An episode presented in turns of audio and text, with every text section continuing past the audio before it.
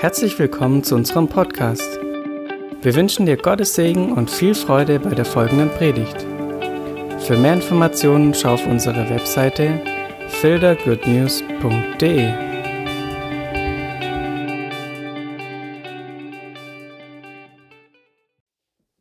Ich wünsche euch einen wunderschönen Tag, einen guten Tag ähm, aus dem Homeoffice. Der Ben hier.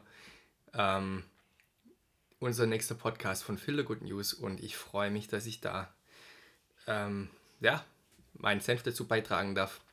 Ähm, ich wurde gefragt, ob ich was auf dem Herzen habe und äh, das war mal wieder die richtige Frage zur richtigen Zeit, weil ja, mir brennt tatsächlich was auf dem Herz, ähm, was ich auch gerade mit Gott persönlich durchmache und ähm, es ist mir natürlich eine Freude, euch daran teilhaben zu lassen. Ähm, Homeoffice, ihr werdet sicherlich die ein oder andere Kinderstimme im Hintergrund hören, ähm, aber so familiär soll es einfach nur mal hier zugehen.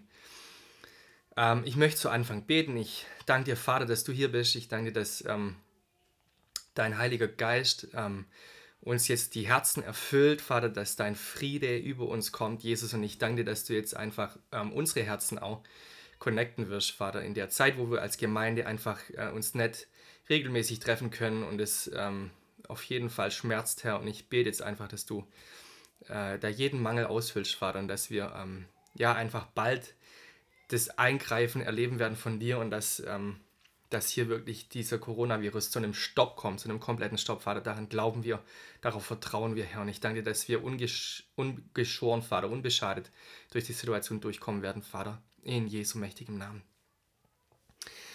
Ähm, ja, ich äh, ich möchte kurz starten aus, aus ähm, Jesaja 9, Vers 1, wo steht: Das Volk, das im Finstern wandelt, sieht ein großes Licht, und über denen, die da wohnen im finstern Lande, scheint es hell. Ähm, das ist nicht äh, die Kernstelle jetzt von der Message, sondern das, ähm, das lesen wir im Prophet Jesaja. Da gibt es ein Volk, das im Finstern wandelt, und da sehe ich gerade ein Volk, ähm, vor mir draußen, die definitiv im Finstern wandeln. Und äh, zwar nicht, weil jetzt irgendwie die Sünde so groß ist, etc. pp., sondern weil sich hier eine, eine Dunkelheit auf unser Land gelagert hat, ähm, auf die ganze Welt durch dieses Virus. Und ähm, äh, jetzt mal abgesehen, was welcher Virologe wie sagt, jedenfalls der um oder ob es nur der Umgang ist mit dem Virus, da möchte ich jetzt gar nicht drauf einsteigen. Äh, ich sehe nur, dass sich diese Dunkelheit ähm, rund um diesen Virus und dieses Virus natürlich, das ähm, ich leider auch in meinem Bekanntenkreis feststellen muss, dass es ein ziemlich heftiges Ding ist. Dass es sich einfach wie eine Decke äh, lagert auf unser Land und ich ähm, erlebe es beim Einkaufen, diese Panik in den Gesichtern und ähm, diese, diese Hoffnungslosigkeit und dieses, ähm, jeder ist sich selbst der Nächste und es kommen zum Teil wunderbare Seiten von unserem, äh, unsere Landsleute auch zum Vorschein irgendwie, ähm, aber auch eben viel Negatives und da steht im Wort Gottes einfach wirklich, dass es dieses Volk gibt, das im Finstern wandelt und die sehen ein großes Licht und über denen, die da wohnen im finstern Lande, scheint es hell.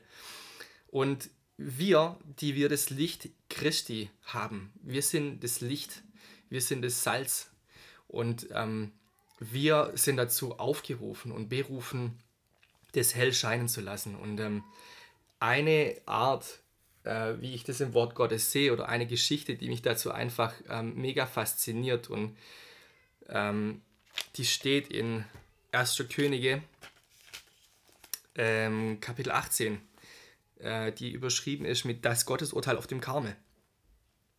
Und ich, ähm, ja, natürlich im Zusammenhang mit jetzt ähm, Jesaja 9, ähm, das Licht, das hell scheint, das sehen wir hier ganz praktisch, welches Licht hell scheint. Und ähm, wer die Geschichte kennt, es gibt da die ähm, Szene, wo Gott den Altar, den Elia baut, ähm, äh, vollkommen entzündet und es eben hell scheinen lässt. In diesem Volk, das auch damals komplett in der Dunkelheit war. Und ich möchte da die Aufmerksamkeit auf ähm, diesen Showdown lenken, der in dem Moment stattfand, äh, weil ich den sehr faszinierend finde und einfach komplett weggeblasen bin von dieser Kreativität, die Elia da an den Tag legt. Ähm, ich werde es jetzt nicht ganz vorlesen, ähm, ich werde vereinzelt daraus vorlesen, aber wer, wer mag, ich äh, befinde mich 1. Könige 18, Verse ähm, 19 folgende, also im Endeffekt bis Kapitelende. Ähm, ich möchte es kurz umreißen. Also wir haben die Situation, dass äh, Elias Ministry gestartet ist mit der Ansage von Gott, pass auf, hier läuft vieles falsch und du kannst dem König Ahab jetzt sofort sagen, ich werde es drei Jahre lang nicht, oder ich werde es jetzt erstmal nicht regnen lassen. Er wird es dann begrenzen auf diese drei Jahre. Und wir lesen dann äh, in der Ministry von Elia, dass er natürlich erstmal dann ähm, nicht so gut dran war, weil äh, die Message nicht so gut ankam und Eli, äh, Ahab dann natürlich ähm, enormes Leid auch über die Propheten in Israel gebracht hatte und Elia im Endeffekt dann drei Jahre lang auf der Flucht war äh, und auch da Wundersames erlebt hat. Ähm, die Geschichte mit der Witwe etc. Also ihr könnt es nachlesen, es ist ähm, herrlich, faszinierend und ähm, dann kommt der Moment, wo Gott wieder in, in, äh, auf den Plan tritt und äh, zu Elias sagt, ähm, das gleich Kapitel 18, Vers 1. Nach einer langen Zeit kam das Wort des Herrn zu Elia im dritten Jahr. Geh hin und zeige dich, Ahab, denn ich will regnen lassen auf die Erde. Also sprich, die Dürre wird jetzt vorbei sein und du gehst jetzt wieder dahin und sagst es dem. Und jetzt mal in meinen Worten kurz. Ähm, was dann passiert, ist folgendes. Ähm, die Begegnung gibt es zwischen Elia und ähm, Ahab und äh, Ahab äh, verklagt sofort Elia und sagt, du bist doch derjenige, der das ganze Schlamassel verursacht hat. Und dann geht es kurz hin und her. Äh, und dann kommt jetzt das, auf das ich die, die Aufmerksamkeit lenken möchte. Elia geht hin und ich lese jetzt eben nicht ähm, irgendwo großartig, dass er diesen Encounter mit Gott hatte und wo Gott irgendwie ihm detaillierte Instruktionen gegeben hatte. Und umso faszinierter finde ich einfach, auf was für eine Idee er kommt. Er sagt, ähm, schick mir das ganze Volk Israel auf den Berg und deine 450 Propheten vom Baal und die 400 Propheten von der Aschera, die vom Tisch Isabels essen. Also 450 plus 400 sind 850 und das ganze Volk Israel. So, jetzt habe ich hier 850 Teufelsanbeter, wenn du so willst, und das ganze Volk Israel. Und ähm, die treffen sich alle auf dem Berg. Und Elia kommt dann auf die glorreiche Idee und sagt, ähm, wir werden jetzt beide den Altar machen und äh, dort einen Stier opfern. Und der Altar, auf den Gott Feuer regnen lässt oder auf den es Feuer regnet, so muss man sagen, der ist der richtige Altar. Und der Gott ist der Gott Israels. Und das Volk zitiert mit der Antwort, das ist recht. Und dann geht es eben los. Ähm, ihr könnt es nachlesen. Die Baalspriester bauen ihren Altar und die machen ein Brimborium drumherum und von morgen bis zum Mittag und äh, es geht immer weiter und ähm, die rufen ihren Baal an, dass er antwortet und natürlich passiert nichts. Ähm, was ich dann recht witzig finde in Vers 27, ähm, der übersetzt die Hoffnung für alle, dass Elia anfängt, so richtig suffisant zu, zu ähm, lästern und zu spotten über die Baalspriester und er feuert sie an und sagt, ihr müsst lauter rufen, wenn euer großer Gott es hören soll. Bestimmt ist er gerade in Gedanken versunken oder er musste mal austreten. Oder er ist etwa verreist, vielleicht schläft er sogar noch, dann müsst ihr ihn eben aufwecken. Und er bringt sie dazu, dass sie dann sich sogar ritzen und äh, aus allen Löchern bluten irgendwie. Und ähm, was ich da eben so, so echt, also ich, ich musste mich da echt, also ich will mich gar nicht beherrschen. Ich finde es einfach super lustig, dass er sagt, vielleicht musste er mal austreten. Also sprich, vielleicht ist euer Gott auf dem Klo. Und wenn ich jetzt gerade eine Parallele dazu ziehen darf, zu unserer Situation heute, wie viele Leute rennen und kaufen Klopapier weg? Und da muss man sich doch mal echt fragen, wer ist dein Gott, wenn du Klopapier hamsterst? Das kann doch nicht wahr sein. Dann hamster mehr, vielleicht bringt es ihm was, vielleicht kommt er dann von seinem Pott runter. Ähm, aber es ist schon witzig, diese, diese Parallele, die ich hier sehe, auch jetzt in, in der Zeit, wo wir irgendwie, oder wo alle, alle danach ähm, sich sehnen, dass eine Antwort kommt auf die, auf die Problematik und die flüchten sich in Klopapier kaufen. Und ähm, die Balspriester, da sagt ähm, Elia auch klar, hey, ähm, vielleicht ist er auf dem Klo, vielleicht kann er gerade nicht. Ähm, also jetzt Klammer zu, das ist jetzt einfach mal kurz mein Senf zu der Sache. Ich finde es einfach überragend. Ähm, der Showdown geht weiter. Die ähm, sind in Verzückung und überhaupt. Und dann ähm, kommt Elia äh, ab Vers 30 und sagt, und dann steht da, er baute den Altar des Herrn wieder auf, der zerbrochen war. Und äh, dann reicht es aber nicht. Er sagt, nachdem er den Stier zerstückt hat und aufs, auf, aufs Feuerholz gelegt hat, holt mir vier Eimer Wasser und gießt es aufs Brandopfer, aufs Holz. Und es wiederholt sich zweimal noch und dann äh, haben wir eben zwölf Eimer Wasser, die über den Altar noch drüber geleert wurden. Und ich möchte es jetzt mal nur kurz ähm, ausführen. Du warst drei Jahre lang auf der Flucht.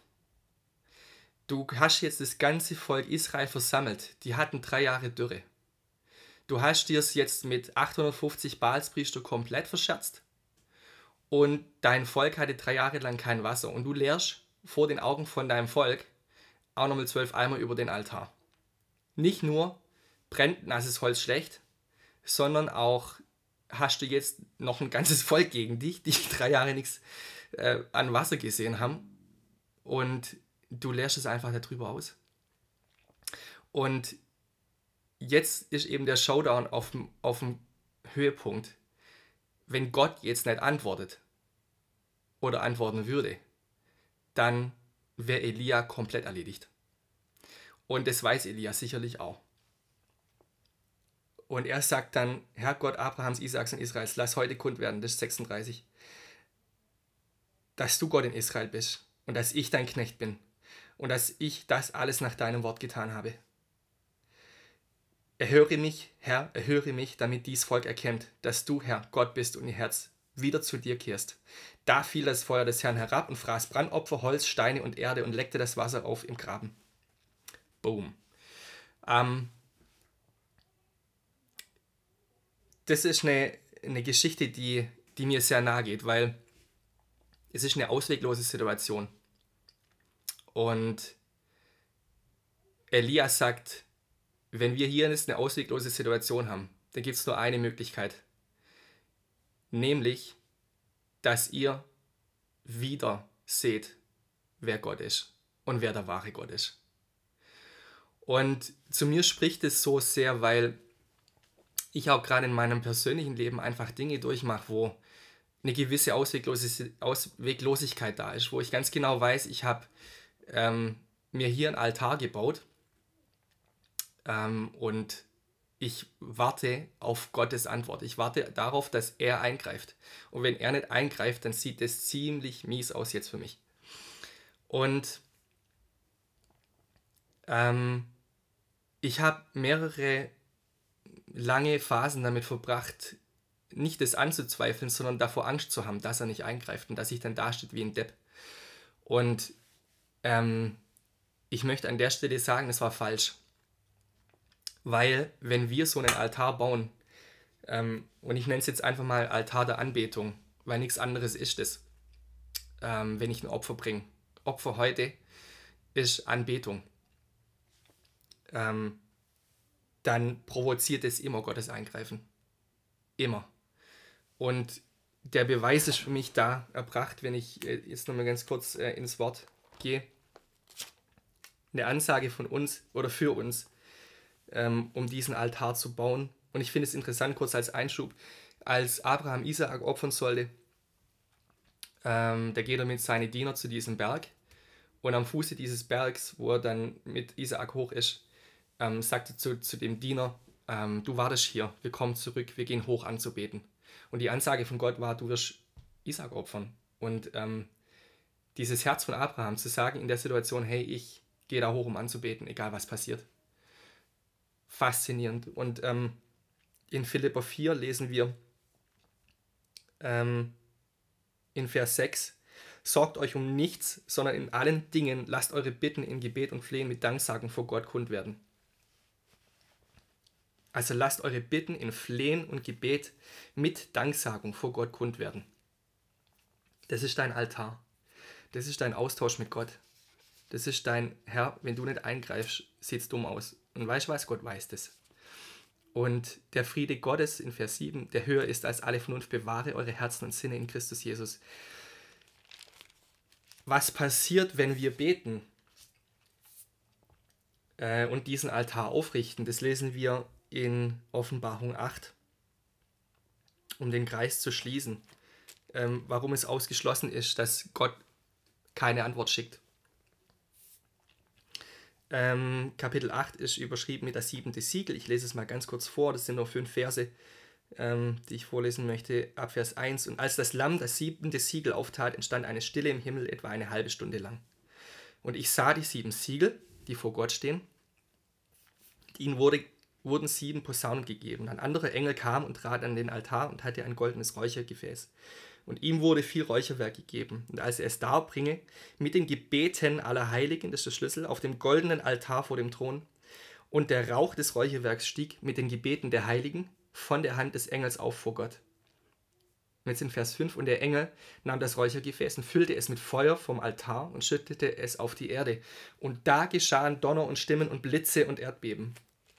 Also bildlich gesprochen, wenn jetzt Gott, was wir in Offenbarung 8 lesen, mit Blitze antwortet, und ich das sehe, was in, auf Elias Altar passiert ist, dann fällt da Feuer von dem Himmel, von Gottes Himmel, auf diesen Altar, den wir aufrichten. Und ich möchte uns einfach ermutigen an der Stelle, in der Situation, die wir jetzt gerade vor der Nase haben, äh, und die nennt sich nun mal einfach Coronavirus ähm, in all seinen Facetten, dann bleibt uns auch hier und auch für das, wie es, mit unserer Gemeinde weitergeht und wie es in deinem persönlichen Leben weitergeht. Und vielleicht hat der eine von euch jetzt schon eine ziemlich kritische Jobsituation. Ähm, und liebe Verwandte, Bekannte, die mit dem Coronavirus infiziert wurden und äh, es nicht gut aussieht. Und ich möchte uns einfach als Gemeinde wirklich zusprechen, lass uns, lass uns diesen Altar aufbauen. Lass uns diesen Showdown von Gott verlangen, dass wir sagen, Herr, du bist der wahre Gott und hier ist unser Altar. Und wir danken dir, dass du mit deinem Feuer auf unseren Altar kommst und antwortest auf unsere Probleme, die wir hier haben. Und dass wir einfach auch für unser Volk, das mitten in dieser Finsternis wandelt, die, die sich auf, aufs Volk gelegt hat, auf unser Land, auf die ganze Erde, dass wir da sehen, dass unser Licht hell scheint, dass der Altar, den wir aufgerichtet haben, dass der brennt. Und ähm, das möchte ich uns einfach mitgeben. Ich ähm, hoffe, du kannst damit was anfangen. Zu mir spricht die, die Passage in 1. Könige 18 einfach so viel gerade in der Zeit. Und ähm, ich will einer von denjenigen sein, der das sieht, wie Feuer vom Himmel fällt, buchstäblich aus dem Nichts kommt und meinen nassen Altar verzehrt, der nasser in dem Moment nicht sein könnte. Und ähm, ja, ich möchte uns einfach dazu einladen. Ich möchte noch kurz zum Abschluss beten. Vater, ich ähm, möchte es jeden segnen.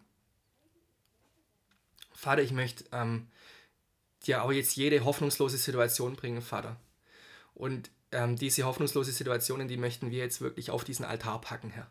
Wir möchten da unsere hoffnungslose Situation noch mit Wasser begießen, Herr, weil wir wissen, Jesus, du und dein Feuer brennt heißer als alles andere. Und wir danken dir, dass du hier eingreifen wirst, Vater, und uns wirklich auf neue ähm, Ebenen führst, Vater, zu, zu neuen Siegen, Herr, zu neuer Herrlichkeit. Dafür danken wir dir jetzt, Vater, in Jesu mächtigen Namen. Ich wünsche euch alles, alles Gute und kommt gut durch die Zeit und ähm, ähm, ja, wir Walker Family, wir haben euch von Herzen lieb und wir vermissen jeden einzelnen von euch. Und wir freuen uns schon auf die Zeit, wenn wir einfach wieder in unserer Good Old Friedenshütte ähm, uns zusammentreffen können und uns gern haben können und lieb haben können. Genau. Dann bis dann. Ciao.